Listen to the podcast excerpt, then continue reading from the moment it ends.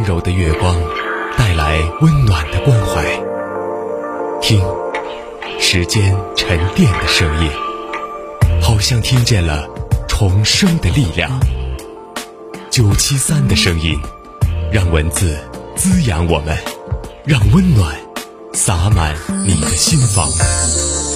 九七三的声音，把整个世界说给你听。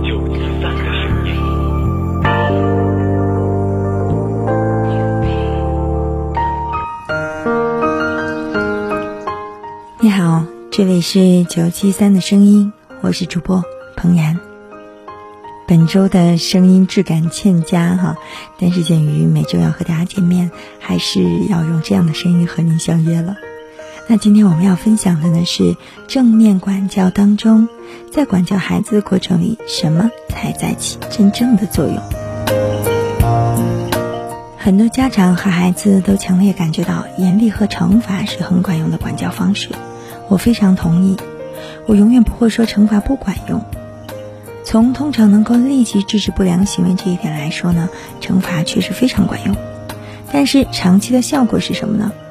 我们常常会被当时的效果所愚弄。所以有时候我们必须要当心，当长期效果是负面效果时，到底是什么在起到作用？惩罚的长期效果是，孩子们往往会采用以下四个 R 当中的一种，或者是全部来进行回敬我们。比如说，第一，愤恨，这不公平，孩子的内心想，我不能相信大人；或者第二个，报复，这回他们赢了，但我一定会掰回来的。另外还有反叛，我偏要对着干，以证明我不是必须得按照他们的要求来做。最后一点是退缩。孩子可能会表现得偷偷摸摸，因为他在想，我下次绝对不能让他抓到；又或者是自卑，孩子总在想，我可能是个坏孩子。孩子们通常不会清醒地意识到自己在遭受惩罚时内心所做出的决定，然而他们未来的行为就建立在这些潜意识当中。例如，一个孩子可能在潜意识里认定，我是一个坏孩子。之后，他就会继续扮演坏的角色，而另一个也认定自己坏的孩子，则可能会变成讨好者，总是在寻求别人的认可，以此来求得他认为自己不配得到的爱。因此，大人更需要知道自己的行为会造成何种长期效果，而不要被当时的短期效果所愚弄。其实，我也特别想和父母问一个问题，就是。我们究竟是从哪里得到这样一个荒诞的观念，认为如果要让孩子做得更好，就要先让他感觉更糟糕？想想你自己上一次被羞辱或者是被不公平对待时的感觉吧。你当时有合作的意愿了吗？想要表现得更好了吗？闭上眼睛，想想最近一次，或者你小时候的某一次，别人想以你感受到难受来激励你做得更好的情景。准确的回忆一下所发生的事情以及你的感受，要注意你是怎么样来想你自己的，又是怎么样来想别人的，以及你想将来要怎么做。尽管你当时可能没有意识到自己正在做出决定，你感觉到自己受到做到更好的激励了吗？如果是这种激励让你感觉更好了吗？是否是建立在你对自己或他人的负面情绪之上？你是否有觉得更想要放弃努力，或者是掩盖错误，以免将来再受到羞辱？或者你是否想舍弃自我，去讨好别人？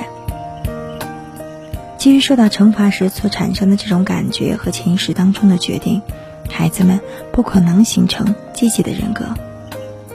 有些父母和老师并不喜欢过度控制或者是骄纵，但又不知道还有什么其他的办法。他们就会在这两种无效的管教当中左右摇摆，他们会尝试过度控制的方法，直到他们自己都无法忍受自己的专横行为，然后他们又转而骄纵孩子，直到他们也无法忍受孩子被宠得索要无度，所以他们又会转回到过度控制。当过度控制对一些孩子似乎管用的时候，它的代价是什么呢？研究表明，经常受到惩罚的孩子，要么变得极其叛逆，要么变得因恐惧而顺从。正面管教比任何责难、羞辱或者是痛苦，不管是肉体上或者是精神上的这样的方式来作为激励手段。另一方面，骄纵不论是对大人还是对孩子来说，都是一种羞辱，或者会造成一种不健康的相互依赖，而不是依靠自己和相互合作。正面管教的目的在于获得积极的长期效果，以及立竿见影的合作意识和责任感。由于许多父母和老师相信，放弃过度控制和严厉性管教之后，唯一的选择那只能是骄纵，因此明确管教的定义就非常重要。管教这个词常常被误用，很多人把管教和惩罚画了等号，或者至少相信惩罚是有助于达到管教目的的一种方法。然而，管教这个词其实是来自于拉丁文。它的意思是真理和原则的追随者，或者受尊敬的领导人。孩子们和学生要成为真理和原则的追随者，他们的动力必须来自于内在的自我控制，也就是说，他们必须要学会自律，而不论惩罚还是奖励，这些都来自于外在的控制。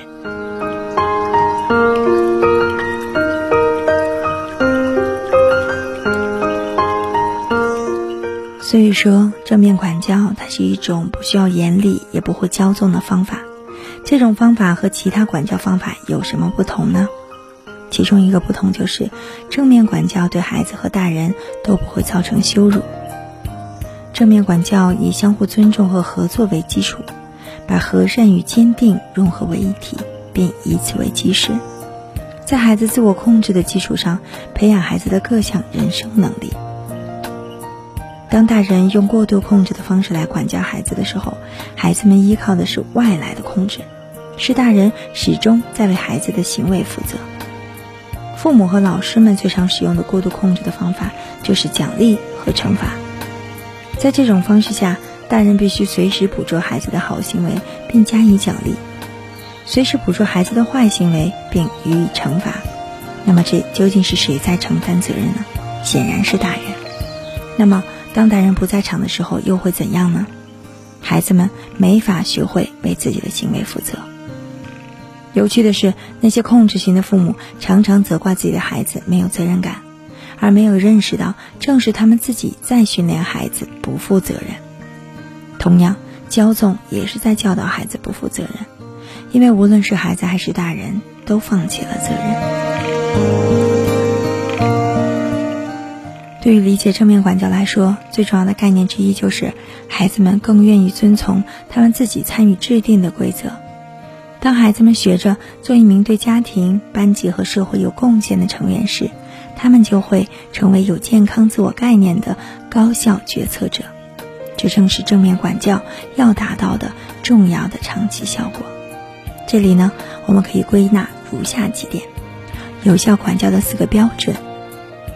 第一就是是否和善与坚定并行，这一点是希望能够对孩子尊重和鼓励。第二点是否有助于孩子感受到归属感和价值感，这一点是和孩子要建立心理纽带。第三是否长期有效，惩罚在短期有效，但是是有长期的负面效果的。第四就是是否能教给孩子有价值的社会技能和人生技能，培养孩子良好的品格。那么这当中需要学到的是尊重他人、关心他人、善于解决问题、敢于承担责任、乐于贡献以及愿意合作。我们说到的这几点有效管教的标准，惩罚不满足于上述任何一条标准。正面管教方式当中的任何一种方法都符合这四条标准，而第一条标准“和善与坚定并行”是正面管教的基石。在下期的声音当中，我们将和大家来分享如何实现和善与坚定并行。下期再会。